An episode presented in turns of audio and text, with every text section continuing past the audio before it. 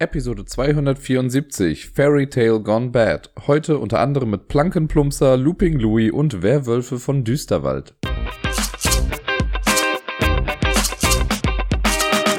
Abend zusammen, hier ist der Dirk mit der neuesten Episode vom Ablagestapel und ich starte heute mal mit einem Satz, den ich schon länger glaube ich nicht mehr gesagt habe. Und zwar, Leute, ich glaube, das wird eine kurze Episode. Letzte Woche habe ich wirklich nicht viel gespielt und das, was ich gespielt habe, ist auch alles altbekannt gewesen. Und ihr habt schon, also drei von vier Spielen habt ihr im Intro schon gehört, deswegen könnt ihr euch schon denken, dass da nicht so viel noch kommen wird.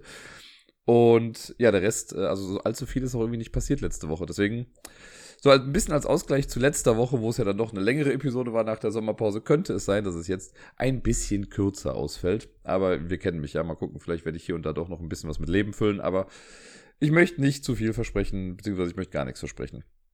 Was ich euch versprechen kann, ist, dass ich jetzt einfach mal anfange mit den Spielen der letzten Woche. Und ja, mir ist bewusst, das war eine Überleitung aus der Hölle.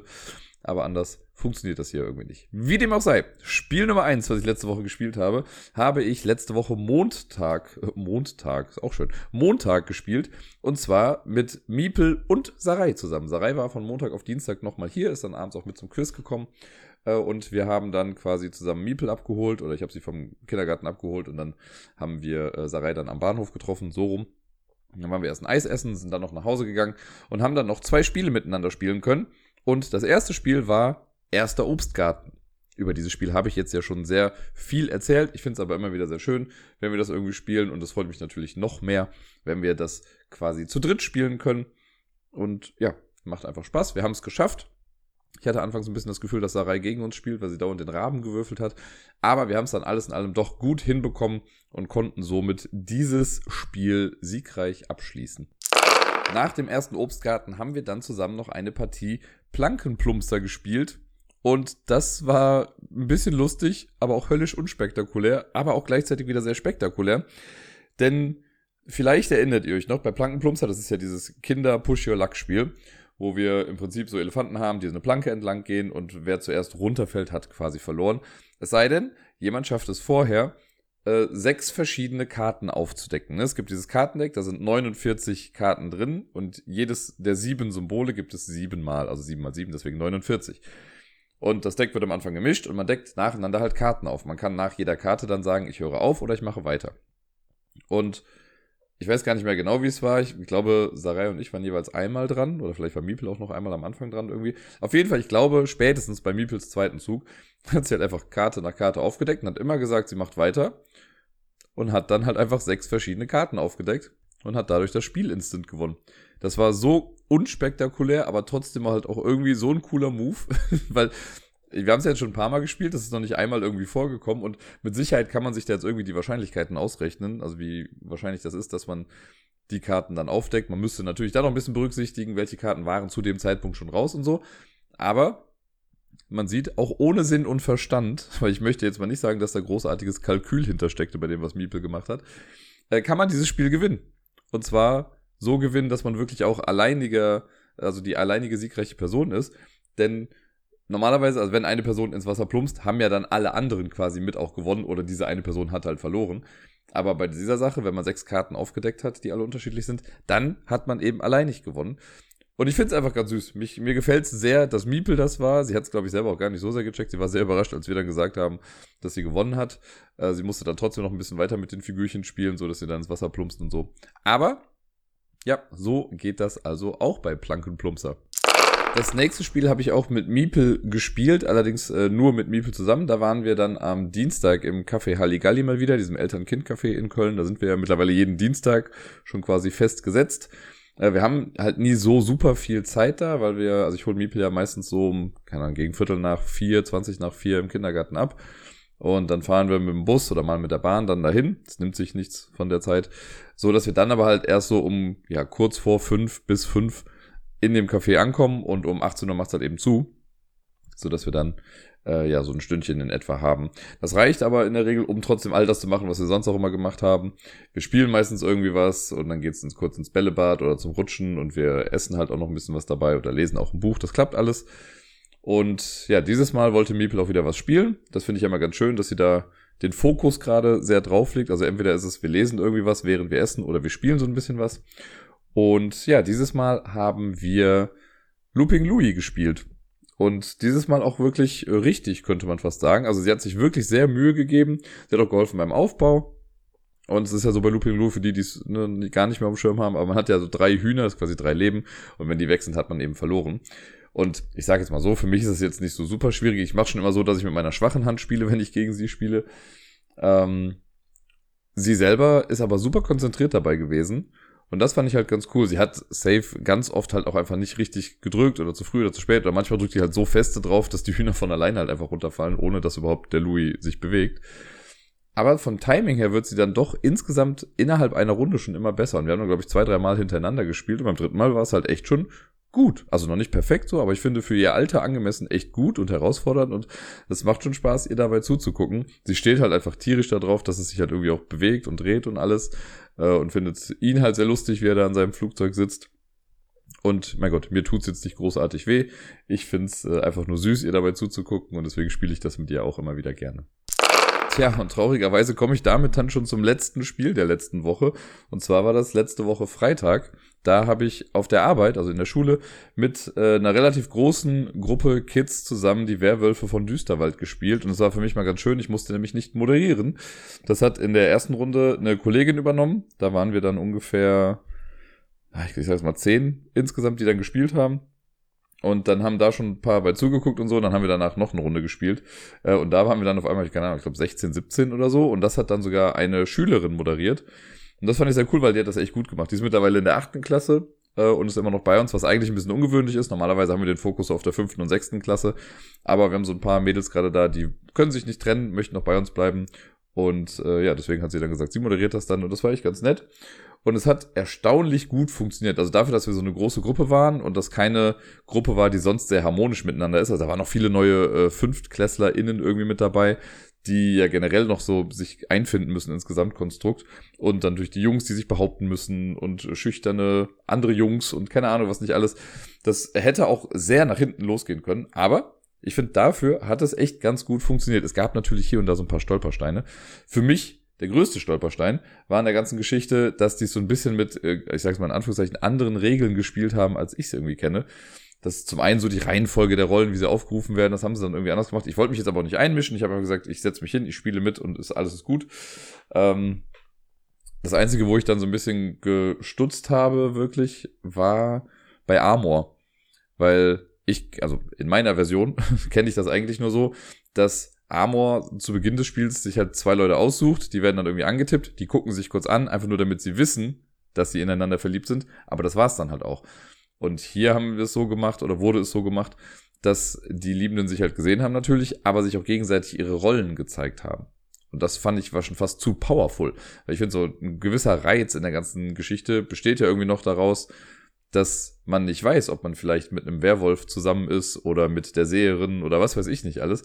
Das finde ich, äh, also das gehört ja für mich irgendwie ein bisschen mit dazu. Und ich meine, so ist es auch. Aber ich habe ehrlich gesagt jetzt gerade keine Ahnung, wie es jetzt genau in den Regeln drin steht. So haben wir es jetzt auf jeden Fall gemacht. Das war jetzt auch nicht großartig wichtig in den beiden Partien, die wir jetzt gespielt haben. In der ersten Runde war ich Werwolf. Ich fange natürlich, also weil es ja so ein bisschen Insider ist, wenn wir so spielen, ich mache ja gerne so ein bisschen äh, Trash-Talk dann am Anfang. Und die eine Kollegin, die mitgespielt hat, die hat auch gut da mitgemacht. Äh, und deswegen habe ich dann gesagt, so immer so von wegen, nee, ich bin auf keinen Fall Werwolf. Die Leute sagen mir nur, dass ich es bin. Ja, das war erste Runde klar, zack, war ich Werwolf. War dann sogar noch der Werwolf, der am längsten überlebt hat. Aber dann habe ich relativ schnell verloren, leider. Und äh, dann in der zweiten Runde, ich glaube, da war ich einfach nur Dorfbewohner. Und wurde dann irgendwann auch rausgenommen aus der ganzen Geschichte, also wurde dann getötet. Was aber ganz gut passte, weil ich musste dann noch irgendwie noch ein bisschen was aufräumen gehen, so damit das alles zeitlich passte. Aber ja, es war wie gesagt eine echt coole Erfahrung, das in so einer großen Gruppe zu spielen. Ich könnte mir vorstellen, dass das jetzt die nächsten zumindest Tage, wenn nicht sogar vielleicht auch in den nächsten zwei, drei Wochen, immer mal noch gespielt wird irgendwie auf dem Schulhof, wenn das Wetter schön ist, da kann man sich gut im Schatten dann hinsetzen und das dann spielen. Wenn dann mehrere Kinder das dann auch ganz gut raushaben, was jetzt genau die einzelnen Rollen irgendwie so machen, dann, ähm, oder wie man es halt taktisch klug auch spielt, dass jetzt nicht immer zwingend das Recht der Stärkeren irgendwie gilt, dann, ähm, oder der Lauteren eher gesagt, dann könnte das echt schon was werden. Ich fand das ganz süß. Ich habe einen neuen Jungen bei mir in der Gruppe und der, also der kannte das Spiel noch nicht so wirklich. Aber der hat, das war so ein bisschen die Stimme der Vernunft, weil bei so Kindern oder bei so Gruppen habe ich das schon oft miterlebt, auch in der Grundschule damals, dass die Kinder dann ganz oft einfach irgendwie sagen, ja, Person X war es irgendwie. Warum? Ja, keine Ahnung. So.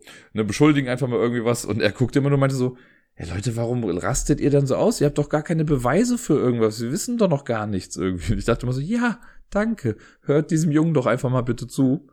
Gut, er war in dem Fall halt auf meiner Seite und ich war Werwolf, deswegen wollte ich noch mehr, dass sie auf den hören. Aber fand ich auf jeden Fall ganz cool und ja, ich freue mich mal drauf, wenn wir das demnächst nochmal spielen. Ich freue mich auch drauf, das dann selber nochmal irgendwann zu moderieren, nach richtigen Regeln dann. Und ansonsten, ja, hoffe ich einfach, dass das weiterhin so gut und harmonisch läuft, wie es denn jetzt auch am Freitag geschehen ist. Und damit kommen wir jetzt schon zur Top 10 Liste der heutigen Episode. Ich habe keine Ahnung, wann es das letzte Mal vorgekommen ist, dass die Top 10 Liste nach 10 Minuten quasi schon losging. Aber was soll ich machen, Leute? es gab halt letzte Woche nicht mehr. Deswegen gucken wir mal, was jetzt so passiert. Ich hatte so ein paar Ideen für verschiedene Listen jetzt irgendwie in dieser Woche. Und eine ist dann heute spontan entstanden, eventuell aus Dingen, die am Tag äh, geschehen sind. Und ich dachte mir so, so, hm, was im Leben ist denn noch so alles richtig unfair? Spiele. Spiele können manchmal sehr, sehr unfair sein. Deswegen habe ich mal eine, ich sag mal mit Augenzwinkern versehende äh, Top 10 Liste unfairer Spiele gemacht. Und das sind unterschiedliche Gründe, warum es unfair ist. Manchmal äh, aufgrund der Mitspielenden, manchmal aufgrund der Spielmechanik. Äh, ich werde immer so ein bisschen erklären, warum. Wie gesagt, es gibt tausend andere Spiele wahrscheinlich, die noch unfairer sind, die ich jetzt aber auch nicht ganz auf dem Schirm hatte. Da, äh, ich glaube, diese Liste könnte man zehnmal machen auf zehn verschiedene Herangehensweisen und es würden immer irgendwie andere Spiele draufstehen. Mich würde mal interessieren, was ihr denkt, was das unfairste Spiel überhaupt ist. Und äh, ich meine, klar, man kann ja gucken, ist es jetzt einfach Würfelpech, ne? Wenn man da Pech hat, so klar, ist total unfair. Beim Kartenziehen ist ja quasi genau das gleiche. So, oder wenn jetzt sich alle gegen einen Verbündeten, äh, Verbündeten, alle gegen eine Person verbünden, so rum, dann ist es ja auch irgendwie manchmal unfair. Deswegen, da gibt's verschiedene Emotionen, die, glaube ich, dieses Gefühl von, oder verschiedene Aktionen, die das Gefühl von Unfairness irgendwie ähm, filtern, herausheben, wie auch immer. Ähm, Punkt. Ich weiß nicht mehr, wie ich den Satz angefangen habe. Ist ja auch egal. Ihr wisst, was ich meine. Deswegen gucken wir einfach mal, wie gesagt, ein bisschen mit Augenzwinkern hier versehen. Äh, das ist so ein bisschen eine sehr subjektive Liste, wo ich mir gedacht habe, so, boah, das fühlt sich manchmal einfach so blöd unfair an. Äh, auch wenn es das vielleicht gar nicht ist. Aber gut, schauen wir doch mal. Also auf Platz 10 habe ich äh, ein Spiel aus meiner Top 100 Liste oder das Spiel von meiner Top 100 Liste gepackt, das nicht mehr auf dem ersten Platz war, nämlich äh, Pandemie und das gesamte Pandemiesystem, also in allen Instanzen irgendwie kommt es ja vor, vielleicht bei manchen noch mal ein bisschen mehr, wahrscheinlich bei der Heilung noch mal ein bisschen mehr, weil da hat man ja auch die Würfelwürfe noch mal mit dabei. Aber ich rede erstmal generell vom Vanilla Pandemic. Ähm, und zwar finde ich, dass das Spiel an sich ist es ja sehr also sehr planbar auch irgendwie, weil man ja oft dann weiß, okay, Städte, die infiziert waren, werden nochmal infiziert und so weiter und so fort. Man kann sich das irgendwie ein bisschen merken, wenn man sich das aufschreibt, ist noch ein bisschen einfacher. Aber ich weiß nicht wie, aber ich glaube, in all meinen Pandemie-Versionen steckt halt doch irgendwie so ein Funken KI mit drin, weil das Spiel halt doch dann immer genau weiß, welche Karte jetzt als nächstes kommen muss, um alles zu versauen. Wie oft war es schon irgendwie, ne, dass man irgendwie kurz, also sowohl vor Sieg als auch vor Ende irgendwie war. Man wusste, okay, da sind jetzt 30 Karten, sagen wir mal 20 Karten, gemischt oben drauf gelegt worden. Und man weiß ganz genau, in den nächsten drei Karten darf einfach nur nicht Manila kommen. Und welche Karte kommt als erstes? Manila. Oder halt also Geschichten. Oder ja, wenn da jetzt ein Ausbruch kommt, dann haben wir verloren. Oder wenn die Karte kommt, dann haben wir jetzt verloren. Aber es kommt immer diese eine Karte. Das fühlt sich oft so unfair an. Weil man immer denkt, man hätte nur anders mischen müssen und schon hätte man gewonnen. Ansonsten ist das Spiel natürlich ja irgendwie sehr ausgeglichen und klar, ich liebe es ja auch sehr, aber ich mag das auch sehr für diese Ungewissheit, aber es gibt einfach diese Momente, wo ich dann immer denke, es kann doch nicht sein, dass das an so einem verkackten Kartenziehen jetzt äh, geschittert, gescheitert ist. Und äh, es ist so ein bisschen halt, wie gesagt, das Äquivalent zu einem Würfelwurf. So eins, was ich noch ähnlich mit dazu hätte packen können, ist äh, London Dread. Ein Spiel, über das ich im Podcast schon viel erzählt habe, ohne es seit fünf Jahren wahrscheinlich gespielt zu haben. Ich möchte es irgendwann mal wieder auf den Tisch bekommen. Vielleicht nehme ich es mit zum Community-Treffen. Mal gucken. Ähm, weil London Dread hat auch dieses Spiel, wo man die ganze Zeit quasi akribisch plant. Also man deckt Karten auf, versucht hier seine Movements zu programmieren, versucht das dann alles ähm, ja quasi umzusetzen, was man später programmiert hat. Da kann es schon kleine Stolpersteine geben, aber das ist alles noch mitigierbar. Und am, ganz am Ende vom Spiel, das sage ich immer mal wieder, deswegen mag ich das ganz gerne, aber viele hassen es deswegen auch einfach. Man sammelt die ganze Zeit quasi Dread so ein bisschen. Also man, man sammelt so Totenköpfe im Prinzip. Und Würfel dann fürs Ende. Und man muss quasi am Ende des Spiels kriegt man eine Anzahl Würfel X und muss damit dann eine Anzahl Erfolge erwürfeln. Ich glaube, auf jedem Würfel sind zwei Erfolge drauf und irgendjemand muss sich dann erbarmen, muss dann diese Würfel nehmen, muss einmal würfeln und wenn man die Menge an Erfolgen geschafft hat, yay, du hast gewonnen, hat man das nicht geschafft, nee, du hast verloren. Das heißt, das ganze Spiel baut auf diesem einen Würfelwurf auf und den kannst du halt verkacken. Es gibt dann vielleicht noch so zwei, drei Items, mit denen man eventuell nochmal würfeln darf. Aber da muss man auch alle Würfel neu würfeln und nicht nur ein paar. Und das fühlt sich dann natürlich auch ein bisschen unfair an. Deswegen würde ich sagen, ist fast so ein geteilter zehnter Platz in dem Fall. Pandemie oder London Dread. Äh, auf Platz neun ebenfalls ein kooperatives Spiel.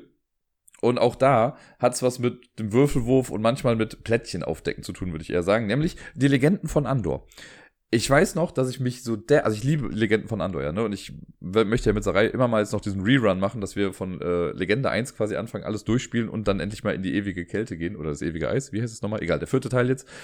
Und ich weiß aber noch, dass ich echt geflucht habe, stellenweise, in Legende 3.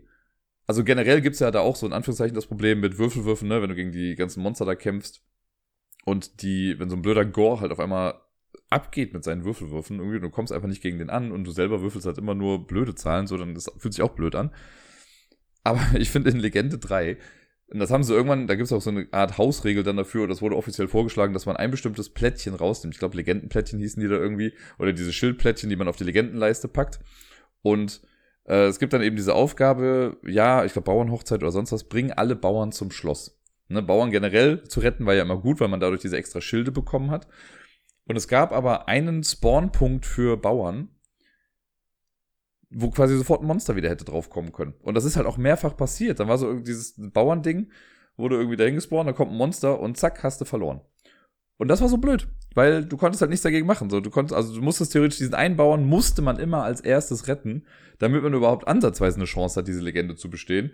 Und irgendwann haben die halt auch gesagt, ja, nimmt halt das irgendwie raus. Ich weiß gar nicht, ich weiß nicht mehr genau, wie rum es wirklich war. Ob zuerst der Bauer dann da liegt kann sein, dass der Bauer zuerst da ist und es gibt ein Plättchen, das halt ein Monster da spawnen lässt. So, und wenn du halt Pech hast, ist es direkt das erste Plättchen, das irgendwie aufgedeckt wird. Und das hat sich halt echt, ja, sehr willkürlich dann immer angefühlt. Und natürlich kann man dann sagen, ja, aber wenn man es weiß, so, dann kann man ja darauf hinarbeiten. Aber ich finde, das ist halt so was, was ein bisschen blöd ist. Wenn der, wenn das Monster ein Feld davor starten würde, yay, fände ich super. Aber genau auf dem Feld war halt dann irgendwie ein bisschen blöd. Ich weiß, also vielleicht war es auch eins davor, ich weiß nicht mehr ganz genau, aber ich weiß noch, dass das mehrfach vorgekommen ist, dass dieses Plättchen aufgedeckt wurde, nach, keine Ahnung, auf Buchstabe C oder D und man hatte dann schon verloren. Und es ist noch nicht mal richtig in Fahrt gekommen, das Ganze. Das war sehr, sehr unfair. Auf Platz Nummer 8, Platz 8 und 7 sind in etwa gleich, zumindest ist es so der etwa gleiche Grund, äh, warum sich das unfair anfühlt, aber ich habe es jetzt trotzdem auf zwei äh, Plätze aufgeteilt. Auf Platz 8 habe ich Lost Cities gepackt. Das Kartenspiel von Rein, Dr. Rainer Knizia, äh, wo wir im Prinzip einfach nur Kartenreihen bilden möchten, ne, immer aufsteigend. Man kennt das Ganze ja. Und bei Lost Cities hatte ich auch schon so oft das Gefühl, so, okay, ich, also alle Karten, die ich gerade brauche, spielt mein Gegenüber gerade aus. So, und ich ziehe einfach nur die Karten. Also, das ist so dieser Klassiker von, ne, okay, du spielst eine 7 aus und ziehst die 6. Spielst eine 9 aus und spielst die 8. Also, äh, oder ziehst die 8. Also immer die Karten, die du jetzt gerade nicht mehr gebrauchen kannst, die ziehst du dann irgendwie. Und willst sie aber auch nicht direkt weggeben, weil den Gegenüber könnte sie noch gebrauchen. Also geht deine Hand irgendwie, also wird immer voller mit blöden Karten, die du nicht gebrauchen kannst. Und so weiter und so fort. Also da habe ich schon oft gedacht, so, es gibt's doch nicht, das ist so unfair. Aber natürlich, ne, also ja, Kartenglück halt eben. Das, also vielleicht sollte ich die Liste nicht unfaire Spiele nennen, sondern einfach zu glückslastige Spiele. Aber mein Gott, alles, was irgendwie ein bisschen Uncertainty drin hat. Ich finde das ja auch spannend. Ich mache ja auch Spaß. Wie gesagt, ich ja immer noch mit Augenzwinkern und so, ne? Aber das fühlt sich manchmal dann schon ein bisschen unfair an. Das gleiche habe ich halt auch bei Platz Nummer 7. Ist auch ein Person für zwei, äh, ein Person für zwei Spiele, genau. Ein Spiel für zwei Personen. Und zwar Schottentotten. Ich liebe Schottentotten ja abgöttig, ne? Weil da einfach noch so ein bisschen dieses noch nicht mal Bluff-Element drin ist. Ein bisschen vielleicht schon, weil man kann manche Sachen ja ein bisschen rauszögern noch irgendwie. Ähm, aber halt auch dieses Mini-Poker, was man so gegeneinander spielt auf den einzelnen Sachen und dann dieses logische von wegen, ja, ich habe das jetzt hier gespielt, deswegen kannst du das da nicht mehr vervollständigen und deswegen kriege ich hier noch den Stein und sowas. Finde ich mega cool. Aber das ist halt genau das Gleiche, ne? Dass du irgendwie jedes Mal denkst, ey, es gibt's doch nicht. Der spielt nach und nach die Karten gerade aus. Die eine Karte, die ich hier brauche, ziehe ich einfach nicht. Und dann wird das Deck ja irgendwann immer kleiner. ist ja auch nicht so wie bei Lost Cities dann vorbei, wenn das Deck alle ist, sondern man spielt ja noch alle Karten aus. Und du weißt wirklich erst mit der letzten Karte, die gezogen wurde, hast du dann die Gewissheit, okay, ich kann das nicht mehr machen, was ich machen wollte, weil diese eine Karte ist in der Hand meines Gegenübers und die Pissflitsche gegenüber wusste das die ganze Zeit und lacht sich wahrscheinlich ins Fäustchen. Kacken unfair sowas. Naja. Äh, auf Platz Nummer 6. Da habe ich ein Spiel, wo es auch wieder so eine Glücksgeschichte ist, aber da ist man in Anführungszeichen auch ein bisschen selbst für sein Glück verantwortlich. Also hm, Mehr oder weniger zumindest. Äh, und zwar ist es ein Backbuilding-Spiel und ich finde bei Quacksalber von Quedlinburg, wie oft hat man das nicht schon gehabt, dass man irgendwie gespielt hat und alle anderen am Tisch kommen noch unnöcher weiter mit ihren ganzen Zutaten, Chips, die sie da aus dem Beutel ziehen und sind bei, keine Ahnung, 3012 Punkte pro Runde. Und was zieht man selber mal raus? Knallerbse, Knallerbse, Knallerbse und ja, explodiert. Dann kann man eventuell ja noch einmal einen Trank trinken, irgendwie, damit das letzte irgendwie nochmal weg kann und was wirft man es rein und man mischt und zieht genau das gleiche nochmal raus. Das ist äh, auch manchmal sehr, sehr ärgerlich. Ich meine, es gibt ja so einen Catch-up-Mechanism dann irgendwie dahinter. Das heißt, wenn man mehrfach so verkackt bei Quacksalber, dann kann man so ein bisschen aufholen. Und ich finde den auch ganz okay gelöst. Also ich hatte nie das Gefühl, dass ich den unsinnig finde, diesen Catch-up-Mechanism da.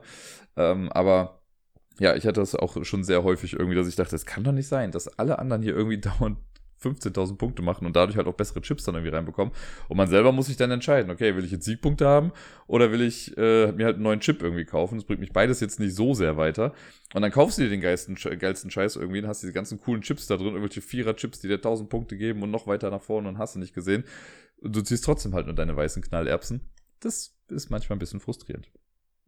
Auf Platz Nummer 5 habe ich ein Spiel gepackt, wo ich sogar sagen würde, das Spiel an sich ist nicht unfair, aber hier hat man aufgrund des Metagames manchmal echt unfaire Situationen. Äh, ich habe dieses Spiel mehrfach auch auf Turnieren gespielt, als es noch recht frisch war. Hier im ähm, Hive World in Köln habe ich das mehrmals gemacht. Der Bayer war da auch immer mal wieder mit dabei.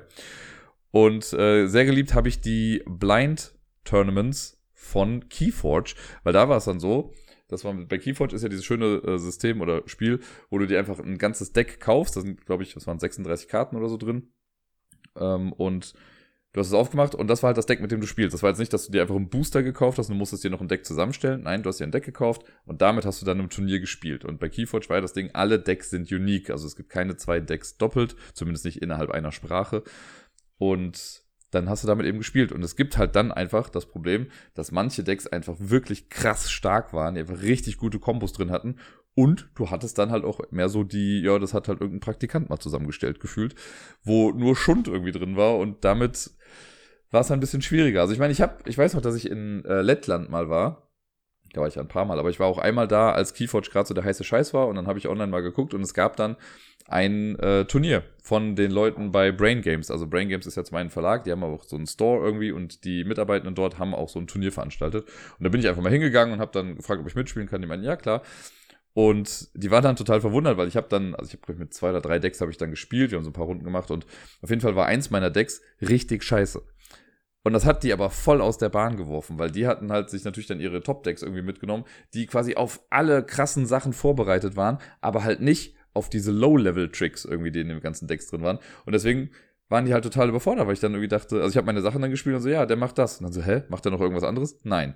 Und dann wollten die halt bestimmte Effekte nicht blocken, weil die dachten, das ist zu schwach, ja, und zack, zack, zack, habe ich dann irgendwie doch gewonnen. Also ich bin gar nicht so schlecht gewesen mit diesem schlechten Deck dann irgendwie.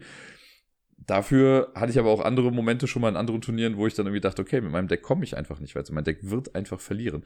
Und das ist, also bei Keyforge gab es ja halt schon diese eingebaute Mechanik der Ketten. Das heißt, wenn du, man sollte dann ja, wenn man auf offiziellen Turnieren spielt, dann musste man seine Decks ja auch immer locken quasi mit der App. Und wenn du ein Deck hattest, was dann richtig gut war, dann hat das Ketten auferlegt bekommen. Und Ketten hieß ja im Prinzip, du konntest erst später anfangen, Schlüssel zu schmieden. Ich weiß gar nicht mehr genau, wie das jetzt lief, aber ich glaube, du wurdest so ein bisschen geblockt. Du hast am Anfang, glaube ich, weniger Karten gezogen. Es kann dann sein, dass du, wenn du irgendwie ein Deck mit Kette 5 oder so hattest, dann hast du halt eine Handkarte am Anfang gehabt und musstest dann halt so langsam stärker werden. Äh, und wenn du ein Deck hast, was nicht so gut war, hast du halt von Anfang an deine volle Power quasi gehabt. Und so hat sich das dann ausgeglichen. Das heißt, wenn du ein Deck hast, das immer und immer wieder gewonnen hat, hat das immer mehr Ketten bekommen und ist dann irgendwann, wenn es quasi, wenn du auf der höchsten Kettenstufe immer noch so ein Turnier gewonnen hast, dann ist das irgendwann aufgestiegen. Und dafür hast du, ich weiß gar nicht, was man da bekommen hat, aber ähm, du konntest dir dann sicher sein, das ist ein geiles Deck, was du hast, aber du durftest damit dann nicht mehr auf offiziellen Turnieren antreten. Und das ist ein netter Weg, um zu formulieren, es ist alles nicht fair. Also manche Sachen sind einfach stärker als andere, manche Sachen sind overpowered, manche Sachen können gar nichts. Und das war bei Keyforge halt eben definitiv der Fall. Äh, aber war halt auch so ein bisschen generell das Konzept von Keyforge, würde ich mal sagen. Aber trotzdem ist es da sehr äh, aufgefallen. Auf Platz Nummer 4 die Leute, die das Spiel kennen, werden sehr wahrscheinlich jetzt auch einfach Ja rufen, weil ich finde, das ist so ein Spiel, das könnte auch Uno sein oder Mau Mau oder keine Ahnung, was nicht alles. Vielleicht nochmal ein bisschen extremer sogar, nämlich äh, Flux oder Flux, wie auch immer man das aussprechen möchte. Ich selber habe hier zu Hause eine Flux-Version, die Firefly Flux Edition. Ähm, ich hätte gerne noch die Batman Edition, glaube ich. Und die, ähm, ja, Flux ist halt so ein Spiel, was super random ist im Prinzip. Du hast, äh, sammelst du Karten, es gibt Keeper und Creeper, ich weiß gar nicht, was es noch gibt, und Zielkarten und Regelkarten. Das fängt irgendwie an mit, du ziehst eine Karte, spielst eine Karte. Ich glaube, das sind die Standardregeln erstmal. dann kannst du aber Karten ziehen, die dann die Regeln verändern. Und das kann dann sowas sein wie, okay, du ziehst am Ende deines Zuges drei Karten nach. Nur du spielst eine und ziehst drei Karten, das heißt, du irgendwann super viele Karten auf der Hand. Dann kann es auch sowas sein wie Play All Cards, dann musst du immer alle deine Karten ausspielen. Äh, und es gibt so grüne Karten, das sind die Keeper, die hältst du einfach, oder die spielst du außen, die liegen dann vor dir. Und es gibt dann noch so Siegbedingungskarten, die, glaube ich, auch in der Mitte liegen oder so, oder die kannst du damit ausspielen. Und das kann dann sowas sein wie, kann, wenn ich jetzt mal das Batman-Ding nehme, ähm, wenn du Batman und das Batmobil hast oder so, dann hast du gewonnen. Oder wenn du Batman und drei Robins hast oder was weiß ich nicht was, so, dann gewinnst du das Spiel. Und das kann sich halt aber super schnell ändern. Das heißt, du bist gerade dabei zu gewinnen und dann spielt jemand anderes halt irgendwas und klaut dir irgendwelche Sachen oder macht dir Sachen weg, hat so ein Take-That-Game. Und es ist sehr unberechenbar. Da gibt's halt wirklich verschiedenste Versionen irgendwie von.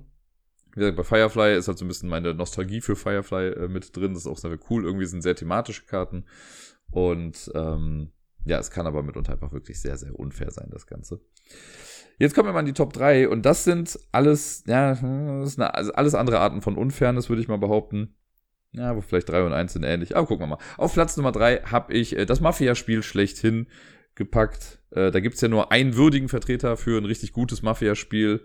Und zwar ist das La Cosa Nostra. Und äh, natürlich, dieses Spiel ist einfach, es lebt einfach von dieser Unfairness, die man stellenweise hat, weil du machst stellenweise Deals, gibst dir die Hand drauf und kannst dir dann trotzdem irgendwie in den Arsch treten gegenseitig oder Leute verbünden sich gegen einen, deine Leute werden umgebracht, du versprichst jemanden irgendwas, ne, der kriegt was von dir und wenn du dann was von ihm möchtest, sagt er, nö, kann ich mich nicht mehr dran erinnern. Es ist einfach herrlich, was da für ein Backstabbing am Tisch geschieht. Vielleicht schaffen wir es dieses Jahr, das ja um Community-Treffen zu spielen. Ich werde es auf jeden Fall mitnehmen. Und ähm, ach ja, da sind schon so schöne Sachen geschehen. Also ich habe auch schon eine Runde gehabt, wo man danach wirklich kurz mal zehn Minuten Pause brauchte, damit sich alle noch mal ein bisschen fangen können. So. Äh, aber alles in allem ist einfach wirklich. Es ist ein cooles Spiel, aber man muss diese Unfairness halt auch wirklich abkönnen. Auf Platz Nummer zwei habe ich nochmal Firefly quasi, aber in diesem Fall nicht Flux, sondern Firefly The Board Game, also das äh, große Brettspiel. Und das, ich liebe es ja. Es ist ein langes Spiel. Es kann sehr lang sein. Ich hatte auch schon mal eine kurze Runde irgendwie, aber alles in allem ist es immer ein bisschen länger. Es hat ja wie immer diesen schönen, sage ich ja so oft, diesen äh, Insider mal zu, äh, zu Stande gebracht, ans Licht gebracht, herbeigeführt, wie auch immer, dass, äh, wenn irgendwie gefragt wird, spielen wir noch was Kurzes? Ja klar, Firefly Best of Seven. Und viele Leute kennen diesen Spruch mittlerweile, aber all diese Leute haben dieses Spiel noch nicht gespielt. Ich müsste irgendwann wirklich nochmal eine Firefly-Runde irgendwie starten. Auch das wäre eine Überlegung fürs Community-Treffen mal. Und ähm, ja, Firefly ist ein großes Sandbox-Game im Prinzip. Man kann auf verschiedensten Arten irgendwie gewinnen. Also es gibt ein festgelegtes Ziel. Man hat so eine Szenariokarte, spielt man dann irgendwie und dann legt man halt los und man kann halt, wenn es um Geld geht, dann kannst du halt illegale Jobs machen. Du kannst legale Jobs machen und verdienst halt nicht viel Geld damit oder du machst die illegalen Sachen. Und ich habe wirklich schon verschiedenste Spielweisen gesehen. Es wird halt dann nochmal super interessant, wenn du dann halt auch noch ähm, diese ganzen kompetitiven, sehr auf Kontra ausgelegten Sachen mit reinnimmst, wie die Bounty Hunter und sowas. Da kannst du halt deine Chips ja boarden und dir Sachen klauen und weiß weiß ich nicht alles. Und oft kommt es halt auch bei dem Spiel aufs Würfeln an, weil es gibt dieses Misbehaving Deck, äh, wenn du halt irgendwelche Sachen musst, dann steht da, okay, Misbehave 3, dann musst du halt drei von diesen Karten aufdecken. Das gibt, sind dann so kleine Szenarien, die du quasi durchläufst, storymäßig, und da musst du halt würfeln. So, und wenn du es halt nicht schaffst, dann hast du halt eben Pech gehabt, ne? Und dann verlierst du irgendwie deine halbe Crew. Du kannst ja auch sagen, irgendwie, okay, du willst deine Crew nicht bezahlen, so, dann sind die disgruntled, äh, also nicht gerade sehr happy. Und wenn die zweimal disgruntled werden, dann verlassen die dein Schiff. Es gibt aber auch Leute, denen ist das ganz egal. Also, da ist Unfairness auf ganze Menge Ebenen irgendwie mit dabei. Du kannst ja die Sachen auch wegschnappen. Manchmal kannst du Jobs halt auch gar nicht mehr erledigen. Also, ähm, ja, das, das, das ist, das ist schon Blut und Tränen sind da schon geflossen gefühlt an diesem Tisch, wenn äh, Firefly gespielt wurde. Aber alles in allem finde ich es trotzdem halt ein super cooles Spiel. Es ist bei weitem nicht so cutthroat, wie es bei La Cosa Nostra der Fall ist. Man kann das auch quasi schön friedlich nebeneinander herspielen, aber trotzdem fühlt es sich halt sehr unfair an, wenn man selber irgendwie, sage ich mal, einfache Jobs macht und die dann an einem Würfelwurf scheitern. Man hätte sowieso nicht viel Geld bekommen und irgendjemand anders macht halt so ein Hardcore Suicide Squad Manöver für Niska, diese Sackratte in dem Spiel. Und schafft halt irgendwie jeden Würfelwurf auf Anhieb und kriegt dadurch halt super viele Credits dann. Ich hieß das Credits, ich weiß schon gar nicht mehr genau. Aber Das gehört halt zum Spiel irgendwie mit dazu. Das ist halt so ein Ameritrash-Game. Und äh, das macht das halt einfach sehr, sehr gut. Und auf Platz Nummer eins habe ich ein Spiel gepackt, das habe ich im letzten halben Jahr gespielt, glaube ich. Und zwar auf diesem Mittwochs-Spieleabend im Hotel einmal. Ich hatte es äh, lange Zeit davor nicht mehr gespielt. Ich glaube, ich habe es insgesamt davor nur einmal gespielt. Aber es hat sich auch da wieder so unfair angefühlt. Und zwar war es Cosmic Encounter. Ich weiß nicht, also wie schon gesagt, ne, wenn ich die Liste jetzt nächste Woche nochmal machen würde unter einem anderen Gesichtspunkt, so dann wäre da bestimmt auch ein anderes Spiel auf Platz Nummer eins. Aber bei Cosmic Encounter habe ich mich zum einen so gespielt gefühlt, wie schon lange nicht mehr. Und hatte generell auch einfach das Gefühl, es ist einfach unfair, weil Cosmic Encounter ist ja dieses Spiel, wo jede Person auch eine Alienrasse irgendwie verkörpert und die sind halt auch so krass asymmetrisch. Und dann war halt dieser eine Typ, der halt irgendwie, äh, der konnte halt Leute vermählen oder sich mit Leuten verheiraten. Und wenn man miteinander verheiratet war, dann wurde man dazu gezwungen, den zu verteidigen oder so. Und der konnte aber dann auch äh, sich scheiden lassen im Prinzip und hat dir dann die Hälfte deiner Karten abgenommen. Das waren alles Sachen, bei denen du selber kein mit, also du konntest gar nichts machen. Er hat es halt einfach gemacht. Und das war so unfair irgendwie. Und ich selber hatte dann eine Fähigkeit, mit der ich Bullshit machen konnte. Also ich hab, weiß schon gar nicht mehr, was es war. So unnötig war diese Fähigkeit. Und ähm, ja, keine Ahnung. Wie gesagt, wenn du es dann noch spielst gegen Leute, die das Spiel schon irgendwie kennen, du hast ja auch keinen Einfluss darauf, wann genau du irgendwie dran bist. Also es werden ja diese Karten dann aufgedeckt, wer jetzt gerade aktiv was machen darf und wer nicht. Und ja, das war, keine Ahnung. Also du deckst eine Karte auf, glaube ich, und entweder, was war das nochmal, wenn du jemand anders aufdeckst, dann musst du den angreifen oder ich krieg schon gar nicht mehr zusammen, aber irgendwie hat sich das gesamte Spielsystem als auch die Meta am Tisch, das hat sich einfach alles so unfair angefühlt und da war ich dann auch einfach happy, als es vorbei war. Und ja, wie gesagt, so unfair hat sich schon echt lange nicht mehr ein Spiel für mich irgendwie angefühlt. Wie ich eingangs schon sagte, schreibt mir gerne mal, was ihr denkt, was so ein unfaires Spiel ist oder das unfairste Spiel aller Zeiten oder ein Spiel, wo ihr denkt, das ist entweder von der Mechanik her einfach super unfair oder aber es fördert auch sehr unfaires Spielen. Das gibt's ja auch manchmal. Äh, da gibt's halt sehr verschiedene Auslegungsarten von. Ich bin sehr gespannt auf eure Meinung.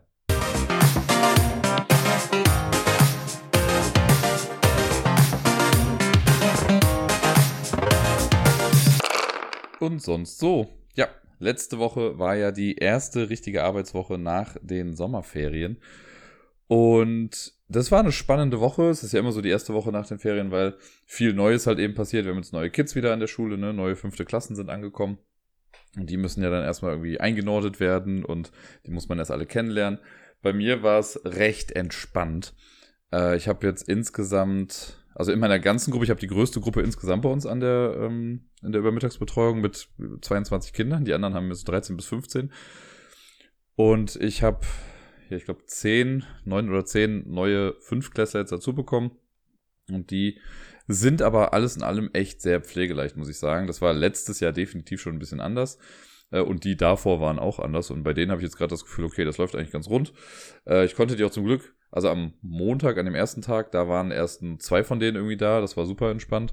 Und am zweiten Tag kamen dann halt die anderen. Und ich war recht stolz auf mich, weil ich es geschafft habe, innerhalb von diesem einen Tag dann auch direkt alle Namen von denen schon zu lernen und die zuzuordnen zu können.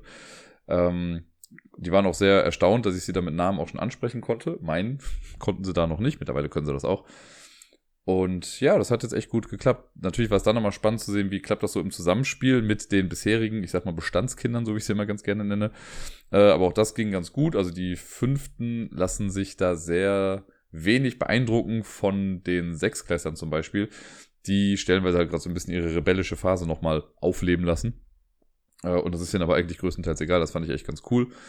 Also, ja, fand ich irgendwie sehr nett, was das anging. Es gab natürlich so ein paar Sachen, äh, also die erste Woche ist auch mal mit ein bisschen Stress verbunden, weil dann doch noch Kinder da waren, die dachten, sie wären angemeldet, waren es dann aber irgendwie nicht oder andersrum und keine Ahnung. Da muss man dann noch viel verwaltungsmäßig irgendwie klären. Da gab es dann auch ein paar Stolpersteine und bla, das hat auch stellenweise alles ein bisschen genervt, aber gut, das gehört halt mit dazu. Und äh, es gab ja auch die schönen Momente, ne? Sowas wie hier das Werwolf-Spielen draußen. So, das war alles ganz gut. Die Kids hatten auch noch alle größtenteils keine Hausaufgaben auf. Das hat es auch noch mal ein bisschen einfacher gemacht. Und ja, jetzt bin ich mal gespannt. Ich bin jetzt auf jeden Fall die ganze Woche alleine mit der großen Truppe weil die Kollegin äh, nicht da ist, mit der ich sonst die Gruppe zusammen mache. Die ist ohnehin nicht mehr ganz so lange da, aber jetzt am Anfang äh, begleitet sie mich noch quasi ein bisschen. Und äh, deswegen war ich heute dann so ein bisschen nervös, weil ich dachte, puh, okay, die ganze Gruppe dann ganz alleine. Äh, mal gucken, wie es wird. Aber es hat erstaunlich gut funktioniert. Heute war das erste Mal, dass quasi alle auch Hausaufgaben auf hatten. Und ein paar von denen sind irgendwie direkt nach der Schule noch gegangen. Aber das Hausaufgaben machen hat so unfassbar gut funktioniert. Das fand ich äh, schon sehr, sehr erstaunlich, weil man kennt es ja, ne, es wird ja oft gemeckert und so. Und ich habe zu Beginn recht klare Ansagen gemacht, also auch gesagt, wie die Regeln sind und was passiert, wenn man sich nicht an diese Regeln dann irgendwie auch hält. Und das hat schon gereicht, um für dann wirklich eine sehr, sehr ruhige und sehr arbeitsfördernde äh, Atmosphäre zu sorgen. Das war sehr cool. Natürlich, also die dürfen natürlich immer ein bisschen quatschen, ne, oder sich mal flüstern, also zuflüstern und Sachen fragen und sowas. Aber ich möchte halt, dass sich alle Kinder gut konzentrieren können. Und das war auf jeden Fall der Fall. Und ich hatte von einer Mutter zum Beispiel, die hat mir eine Nachricht vorher noch geschrieben, dass sie meinte, dass ihr Sohn, äh, der hat halt Probleme mit der Konzentration und der braucht oft so ein, in Anführungszeichen sage ich jetzt mal so einen Arschtritt, damit er irgendwie anfängt. Und selbst der meinte heute, das war total cool heute, das hat richtig Spaß gemacht. okay, be my guest, du kannst das jeden Tag haben. Ich, ist natürlich noch so ein bisschen mit Vorsicht zu genießen, ne? das kann sich ja auch je nach äh, Wochentag immer so ein bisschen ändern. Aber ich war heute auf jeden Fall sehr happy, was das anging. Äh, das hat meinen Arbeitstag heute auf jeden Fall sehr erhellt. Ja, und ansonsten war letzte Woche, ich hatte es ja eigentlich angekündigt, ne? ich hatte eigentlich diese Hardcore Jamesons Woche gehabt, wo ich, äh, ich war ja letzte Woche Sonntag da, Montag habe ich das Quiz moderiert und dann hätte ich noch den Mittwoch machen müssen und Freitag, Samstag, Sonntag. Mittwoch war ich dann nicht da, weil Mittwoch äh, ging es mir in der Tat nicht so gut. Ich hatte irgendwie so ein krasses Ohrensausen äh, und so einen stechenden Schmerz, dass ich halt wirklich dachte, fuck, ich krieg schon wieder eine Mittelohrentzündung. Das kriege ich ja gerne mal, in Anführungszeichen. Aber ähm, ja, dem konnte ich dann noch vorbeugen. So, ich habe dann äh, schweren Herzens quasi sowohl äh, in der Schule als auch dann im Jamesons logischerweise auch gesagt, dass ich da nicht hingehe äh, und habe vertre für Vertretung da gesorgt. Und das hat also Wunder bewirkt. Es war wirklich gut, dass ich da nicht dann da war. Am nächsten Tag ging es dann auch echt besser. Ich habe es donnerstags noch so ein bisschen gemerkt, aber es war definitiv besser. Und ja, dementsprechend war es dann gar nicht so viel. Ich hatte ja ursprünglich gedacht, dass ich in, innerhalb von acht Tagen siebenmal ins Jamesons muss. Jetzt war es quasi nur fünfmal. Ähm, aber dafür habe ich ja trotzdem Freitag, Samstag, Sonntag jeden Abend gemacht. Und das war ja dann immer, also Freitag und Samstags fängt es immer um 21 Uhr an. Ich muss immer so um 20.30 Uhr schon da sein, äh, alles aufbauen und dann geht's bis halb drei nachts. Also die Karaoke an sich und dann noch abbauen, bezahlt werden, nach Hause gehen und so. Und sonntags ist es immer von 20 Uhr, wo ich dann ja um 19.30 Uhr schon da sein muss, äh, bis 0.30 Uhr jetzt mittlerweile. Also schon immer relativ lange Nächte, die ich dann da hatte, aber das war sehr cool. Also das, das Publikum war auch sehr entspannt irgendwie. Am, äh, gerade am Freitag, da fing es alles ein bisschen desaströs an, weil mit der Technik was nicht funktioniert hatte. Am Tag vorher war so eine Liveband da und die hat irgendwie ein bisschen was umgestellt an der PA, also in der Anlage da und da hatte ich äh, erstmal ein bisschen Sorge, dass das irgendwie alles nicht klappt und dann ging das eine, dann fiel was anderes wieder aus und es war echt so ein kleiner Spießrutenlauf. Aber am Ende habe ich es dann hinbekommen, Technik lief und dann hatten die Leute auch echt Spaß. Ich habe sie zwischendurch immer mit ein paar Witzen dann äh, auf Trab gehalten und dann hatte sich das Ganze auch irgendwie erledigt. Und äh, ja, Samstag, Samstag ist eigentlich immer so ein krasserer Tag, äh, je nachdem, was man für Gruppen da hat, das kann das auch sehr anstrengend sein. Aber auch da waren die Leute zumindest zu mir sehr nett und sehr lieb und es äh, hat Bock gemacht. War auf jeden Fall eine gute Stimmung. Ein bisschen nervig war es am Sonntag. Da hat es, wie zu erwarten, auch immer sehr langsam angefangen. Gerade wenn das Wetter gut ist, dann komme ich da manchmal an und es ist halt einfach niemand da. Es gibt so die goldene Regel, es soll dann trotzdem um 20 Uhr die erste Person auch singen. Ganz egal, ob jemand im Laden ist oder nicht. Das heißt, ich stelle mich dann auch manchmal hin und singe dann einfach in den leeren Raum rein, weil dann kann ich sagen, jo, ich habe es ja gemacht. Und dann kamen so nach und nach dann doch so zwei, drei Leute und es wurde ein bisschen voller so. Und dann gab es eine Gruppe betrunkener Briten, was immer so ein bisschen Wildcard-mäßig ist. Aber ich habe festgestellt für mich, ich mag betrunkene Briten mittlerweile fast ein bisschen lieber als betrunkene Deutsche. Weil bei den Briten weiß ich wenigstens, was mich erwartet. So, ne? Die wollen ja Spaß haben, die singen. Und so, wenn man weiß, wie man mit denen umzugehen, also umzugehen hat oder wie man mit denen umgehen kann, so dann ist das auch eine recht coole Sache. Die wollen im Prinzip einfach singen und ich finde, es ist immer sehr beeindruckend, dass die es in der Regel auch können. Also das war echt krass, die haben richtig gut gesungen. Und dann kam aber später, also gegen Mitternacht, also eine halbe Stunde bevor wir dann Schluss gemacht haben mit Karaoke, da kam dann noch eine Gruppe, ähm, ja, eine deutsche Gruppe irgendwie rein, auch schon sehr, sehr gut angetrunken. Und es ist halt dann so, meistens nehme ich dann halt auch keine Songs mehr an, weil halt andere Leute ja schon viel länger warten so und die letzte halbe Stunde, das sind dann, lass es mal sechs, sieben Lieder sein, wenn es hochkommt. Ähm, und dann ist die Reihenfolge dafür halt auch schon festgelegt irgendwie. Ne? Wenn dann jemand kommt und sagt, ich will jetzt noch singen, sage ich halt, ja, geht sorry. Also nicht, ne? Weil wir nehmen jetzt, also es passt halt nicht mehr von der Zeit. Dann wollte mich eine noch belabern irgendwie und äh, keine Ahnung, dachte, weil sie mir jetzt irgendwie schöne Augen macht, kommst du noch irgendwie dran. Ich gesagt so, nee, es ist unfair den anderen gegenüber. Und ähm, das wollten sie dann auch nicht einsehen. Als ich dann auch am Ende noch gesagt habe, so jetzt kommt das letzte Lied, dann haben sie auch noch irgendwie geboot und was weiß ich nicht was, wo ich auch meinte, ey, Leute, das ist einfach unnötig, was ihr jetzt macht. So, die Stimmung war den ganzen Abend lang gut und jetzt kommt ihr und jetzt ist die Scheiße. Also denkt mal drüber nach. Das ist immer so ein bisschen blöd. Und das finde ich halt eben bei solchen Gruppen, da weißt du halt nicht, es ist mal unberechenbar. Da weißt du einfach nicht, was dann geschieht. So, und das finde ich immer ein bisschen schön, weil die sich sehr denken immer, sie werden entitled zu irgendwas. Und äh, das nervt mich dann immer so ein bisschen. Aber gut, auch das ist jetzt vorbei. mein Marathonwochenende ist hinüber und äh, oder vorüber, nicht hinüber. Und da war ich dann ganz dankbar drum. Ansonsten habe ich letzte Woche, was habe ich denn noch so gemacht? Äh, ich habe einmal zu Hause ein bisschen sehr viel ausgemistet und das aus einem kleinen Zimmer. Ich habe hier bei mir im Wohnzimmer habe ich noch so eine Tür. Wer sich noch an meine Anfänge bei Twitch erinnert, die konnte man immer im Hintergrund sehen, bis ich dann irgendwann mal auf meinen Schreibtisch gewechselt habe. Ähm, das ist einfach nur eine Abstellkammer, wo aber schon gefühlt, seitdem ich hier in dieser Wohnung lebe, immer das gleiche drin war. Und in das, was da drin war, habe ich halt auch durch drei Wohnungen quasi noch mitgeschleppt. Und es hing mir dann irgendwann zum Hals raus und äh, Sarai hatte bei sich zu Hause irgendwie gerade aufgeräumt und dann habe ich mich davon ein bisschen anstecken lassen und habe auch mitgemacht. Und ich habe es in der Tat geschafft, irgendwie so drei riesige Müllsäcke aus, also da wegzuschmeißen und noch andere Sachen wegzubringen. Äh, so dass das jetzt ein, eine recht gut aufgeräumte Abstellkammer ist, würde ich sagen. Es stehen immer noch Sachen drin. Und da sind immer noch Sachen drin, die auch noch weg können. Also ich brauche die noch ein bisschen, aber die können dann irgendwann weg. Ähm, und da war ich echt ein bisschen stolz auf mich. Und das werde ich jetzt noch mit, ich habe noch so eine andere, ich sage auch eine Abstellkammer, da steht meine Waschmaschine auch drin. Die werde ich auch noch mal ein bisschen ausmisten, damit ich da noch mal ein bisschen mehr Platz schaffen kann. Und dann habe ich noch ein etwas größeres Projekt fürs Wohnzimmer vor, dass ich hier ein bisschen was umbaue, äh, um den Raum ein bisschen größer zu gestalten. Das werde ich jetzt wahrscheinlich alles innerhalb der nächsten zwei, drei Wochen oder so mal angehen, äh, um mal so ein bisschen frischen Wind in die ganze Bude hier reinzubekommen. Äh, denn jetzt diese Woche kommen wahrscheinlich auch nochmal Handwerker hier hin, ähm, also Maler und Lackierer. Denn äh, vielleicht erinnert ihr euch ja noch, ich hatte ja mal Ostern so einen Wasserschaden, beziehungsweise hatten die Leute, die über mir gewohnt haben, diesen Wasserschaden, oder sogar zwei Etagen über mir, ich weiß gar nicht genau, wo das war. Und äh, dadurch ist ja die Wand in Miepels Kinderzimmer und in der Küche, das ist so eine Wand, die sie sich teilen quasi, die ist ja nass gewesen. So, und dann wurde das ja getrocknet, das hatte ich ja wieder alles hier lange, lange Geschichte und hat ja dann noch ewig gedauert, bis da irgendwas passiert ist. Und seitdem ist die Wand aber quasi auch immer noch nackt. Also seitdem kam halt niemand und hat diese Wände irgendwie fertig gemacht. Das war halt super nervig. Und dann äh, wurde ich in den Ferien irgendwann mal angerufen, wegen so, ja, wir sind hier die Malerfirma Dingskirchen und wir wollen das jetzt machen. Ich so, ja geil, ich habe jetzt gerade Urlaub, kommt gerne vorbei, jetzt sofort. Ja, nee, jetzt sind wir selber erstmal in Sommerpause. Äh, wir können dann Mitte August kommen. Geil. Danke für nichts. Na gut. Aber Mitte August haben wir jetzt dann und ich muss gestehen, ich weiß gar nicht mehr genau, welcher Tag es jetzt genau ist, aber ich glaube, es ist der Mittwoch. Äh, entweder morgen oder Mittwoch. Und äh, da kommen sie dann und tapezieren dann sowohl in der Küche als auch im Kinderzimmer alles nochmal von vorne, also zumindest die betroffenen Wände. Und dann kann ich auch endlich wieder Miepels Zimmer richtig benutzen. Sie schläft jetzt auch schon seit Ostern quasi bei mir im Schlafzimmer, wenn sie hier ist. Jetzt kann sie dann endlich wieder ihr eigenes Zimmer beziehen. Das können wir dann noch schick machen. Das war jetzt in der ganzen Zeit halt auch eher so eine Art Abstellkammer. Das heißt, das können wir alles wieder schön machen.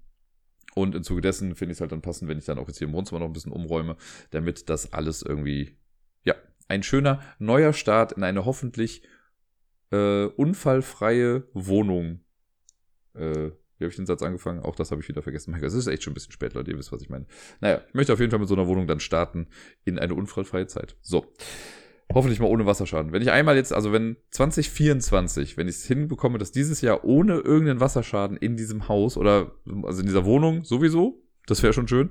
Aber wenn wir es auch irgendwie schaffen, dass nur Wohnungen entweder unter mir einen Wasserschaden haben, und das sind leider nicht viele, weil ich wohne auf der ersten Etage, äh, oder so weit oben, dass es nicht bis, bis zu mir runterkommt, das wäre super. So, wenn ich davon einfach nicht, nichts mehr mit zu tun habe, fände ich klasse. Wahrscheinlich wird dann der Keller nochmal überflutet, das hatten wir auch schon mal hier, aber Baby Steps. Nun denn, äh, ansonsten mit Miepel habe ich äh, die Woche ja auch ein bisschen Zeit verbracht. Dadurch, dass ich jetzt so oft im Jamesons war, äh, hat sie am Wochenende jetzt halt auch nicht bei mir geschlafen, aber wir haben trotzdem dann tagsüber immer was gemacht. Wir waren am, äh, am Samstag, da waren wir zusammen am Straßenfest. Hier in Ehrenfeld gab es ein großes Straßenfest, mal seit langem wieder. Und da gab es auch zwei kleine Karussells und so ein Trampolinspringen für Kinder, wo man an so dicke Gummiseile gespannt wird, dann könnt ihr halt hochspringen. Das habe ich mit Miepel gemacht, da hatte sie echt viel Spaß, da haben wir noch Pommes gegessen. Ähm, das war wirklich sehr, sehr süß. Da freut sie sich immer drauf. Die ist immer super happy und aufgeregt, wenn, ähm, wenn sie mit so Karussells fahren kann. Und Enten angeln konnte sie auch noch machen. Und dann, äh, genau, das war dann quasi der Samstag. Und am Sonntag sind wir zusammen in den Zoo gegangen und das war sehr, sehr süß. Sie hat nämlich dann bei Gerda tagsüber ähm, keinen Mittagsschlaf gemacht. So langsam, es gibt immer wieder Tage, wo sie das einfach dann nicht macht oder auch dann sagt, so, ne, sie will es gar nicht machen. Und dann wird sie aber natürlich doch irgendwie müde. Und wir sind dann zusammen in den Zoo gefahren. Und auf dem Weg dahin, anfangs war sie auch noch echt gut dabei. Wie gesagt, kein Mittagsschlaf. Und dann mussten wir aber irgendwann umsteigen und ich habe dann schon gemerkt, okay, jetzt wird sie gerade sehr müde und sie wollte unbedingt auf den Arm und dann hatte ich sie auf dem Arm und dann legt sie ihren Kopf dann schon so auf meine Schulter und ich wusste, okay, die ist jetzt erstmal aus.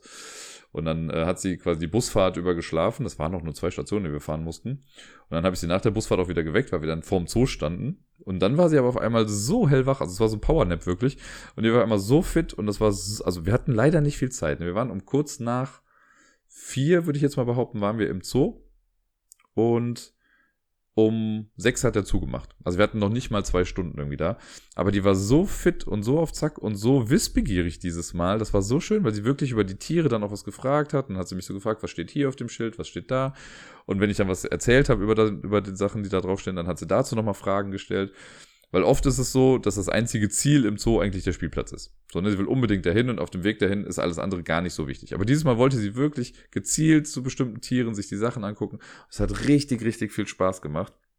Es ist sonst auch immer schon sehr lustig, ne? Aber dieses Mal fand ich es wirklich einfach schön. Also es war richtig ein schöner, erquickender Zoobesuch. Äh, und dann hat es mir fast am Ende ein bisschen leid getan, dass wir dann halt ein bisschen auf die Tube drücken mussten, weil als wir dann beim Spielplatz waren und der ist so ungefähr bei der Hälfte des Zoos. Wenn man so einmal komplett zur Hälfte durch ist, da ist dann der Spielplatz. Und da hatten wir dann schon nur noch eine halbe Stunde irgendwie. Und dann haben wir da irgendwie 15 Minuten verbracht äh, und sind dann noch irgendwie zurückgegangen, haben uns auf dem Rückweg noch zwei, drei Sachen irgendwie angeguckt. Aber da mussten wir halt auch schon wieder gehen, weil wir dann wirklich um, ich glaube, wir waren um fünf Minuten nach sechs waren wir dann irgendwie raus. Ja, und dann bin ich mit ihr noch wieder zurückgefahren, war dann auch noch mit ihrem Straßenfest nochmal ganz kurz, weil ich ihr am Tag davor versprochen hatte, dass sie nochmal mit einem Karussell da auch fahren kann. Und dann habe ich sie bei Gerda abgegeben und dann hat Gerda mir erzählt, dass sie danach nochmal auf dem Straßenfest waren und sie nochmal auf die Trampoline gegangen ist. sie weiß also, wie sie uns rumbekommt. Ja, das war also sehr cool mit Miepel äh, und dieser Sonntag war für mich, das war so ein vollgepackter Tag irgendwie. Äh, ich weiß, für viele ist das auch ganz normal, aber für mich war das irgendwie so, okay, ich hab, war lange nachts im Jamesons, bin dann, hab mir quasi ich habe mir nicht einen Wecker gestellt, aber ich bin früher aufgewacht und aufgestanden, bin dann um Viertel vor zwölf morgens quasi äh, ins Kino gegangen weil da die letzte Vorstellung vom neuen Turtles-Film auf Englisch lief und ich wollte ihn unbedingt auf Englisch gucken. Den habe ich mir dann äh, angeguckt. Dann war ich halt kurz zu Hause, habe was gegessen, dann hatte ich die Sache mit Miepel und dann musste ich wieder ins Jamesons. Also war doch schon irgendwie so ein alles voll, also ein sehr vollgepackter Tag. Ähm, aber das mit dem Kino war mir dann doch irgendwie wichtig und der Film hat so viel Spaß gemacht, das kann ich euch sagen. Dieser Turtles-Film war so cool. Ähm, der hat halt, also ich habe das ja schon bei dem Spider-Man-Film gesagt hier, ne, bei Across the Multiverse, Spider-Verse, so rum. Ähm, dass so, egal wann du den Film quasi anhalten würdest, so, es ist alles ein richtig geiles Bild, was du dann irgendwie siehst. Und ich finde bei dem Film jetzt, bei Turtles, also Teenage Mutant Ninja Turtles Mutant Mayhem, so heißt der, der hat auch so einen geilen Grafikstil. Ich, also ich weiß gar nicht genau, wie man diesen Stil nennt. Der ist so cool animiert auf jeden Fall. Das wirkt auch alles einfach wie gemalt, aber eben in 3D. Und ah, richtig gut. Also das sind so auch so coole Effekte. Ist, manchmal sieht das einfach so wie hingekritzelt aber eben in 3D hingekritzelt. So, ich kann, es ist schwer zu beschreiben. Guckt euch den Trailer vielleicht an, dann wisst ihr vielleicht noch, was ich davon meine. Und das wirkte auf der Leinwand einfach nur richtig gut. Also alleine für den Animationsstil, richtig gut. Äh, und fand den auch storymäßig ganz nett. Es ist wieder mal in Anführungszeichen so eine Art Reboot, wobei es fängt jetzt nicht, also ja, es wird alles ein bisschen erzählt von Anfang an, aber anders erzählt. Also die nehmen sich schon so ein paar Freiheiten irgendwie raus in der ganzen Turtles-Geschichte. Das finde ich aber auch ganz gut, so damit da mal ein bisschen frischer Wind reinkommt. Und vor allen Dingen, das finde ich richtig, richtig gut, die Turtles sind halt auch einfach mal Teenager in dem Ding. Ich hatte sonst immer das Gefühl, dass in den ganzen Sachen, dass die halt keine Teenager mehr sind. So, das sind einfach schon junge Erwachsene dann eher.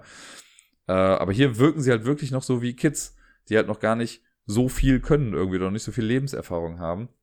Und ihre Stimmen wirken, also sind auch einfach sehr jung ähm, und wirken da sehr authentisch. Das fand ich richtig gut. Es hat super viel Bock gemacht und äh, es wird am Ende, das kann ich schon mal vorwegnehmen, es wird so ein, quasi ein zweiter Teil angeteased. Keine Ahnung, ob es jetzt wirklich dazu kommt, aber ich hoffe es sehr, weil ich möchte davon noch mehr sehen. Das ist eine coole Entwicklung, die da so geschehen ist und vor allen Dingen endet das halt mit was komplett Neuem, so was ich so von den Turtles-Geschichten ja noch gar nicht kenne. Deswegen bin ich sehr gespannt, ob es denn auch wirklich in diese Richtung dann weitergeht.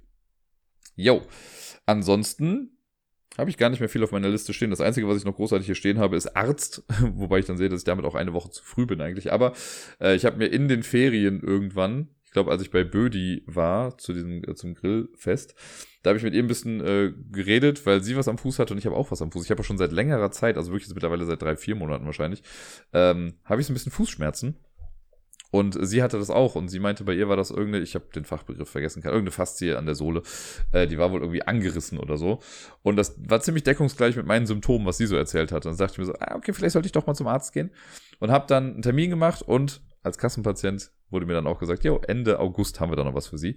Äh, nächste Woche, Dienstag ist es, glaube ich, da habe ich da meinen Arzttermin und ich bin wirklich sehr gespannt, was dabei rumkommt, weil heute war so ein Tag. Also normalerweise ist das so, wenn ich aufstehe morgens, dann tut's weh.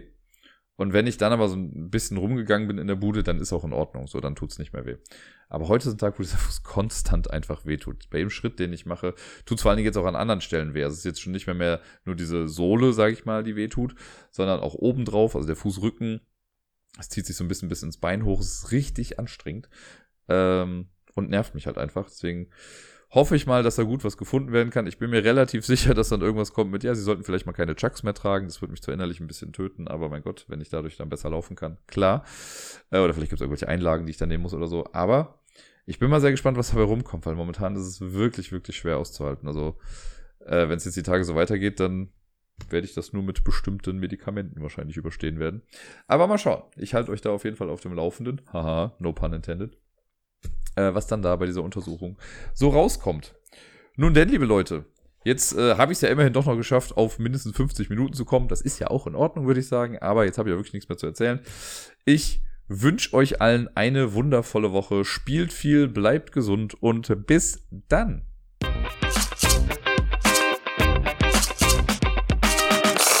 Auf Wiedersehen. Bis nächste Woche. Hm, nee. Letzte Woche war irgendwie süßer.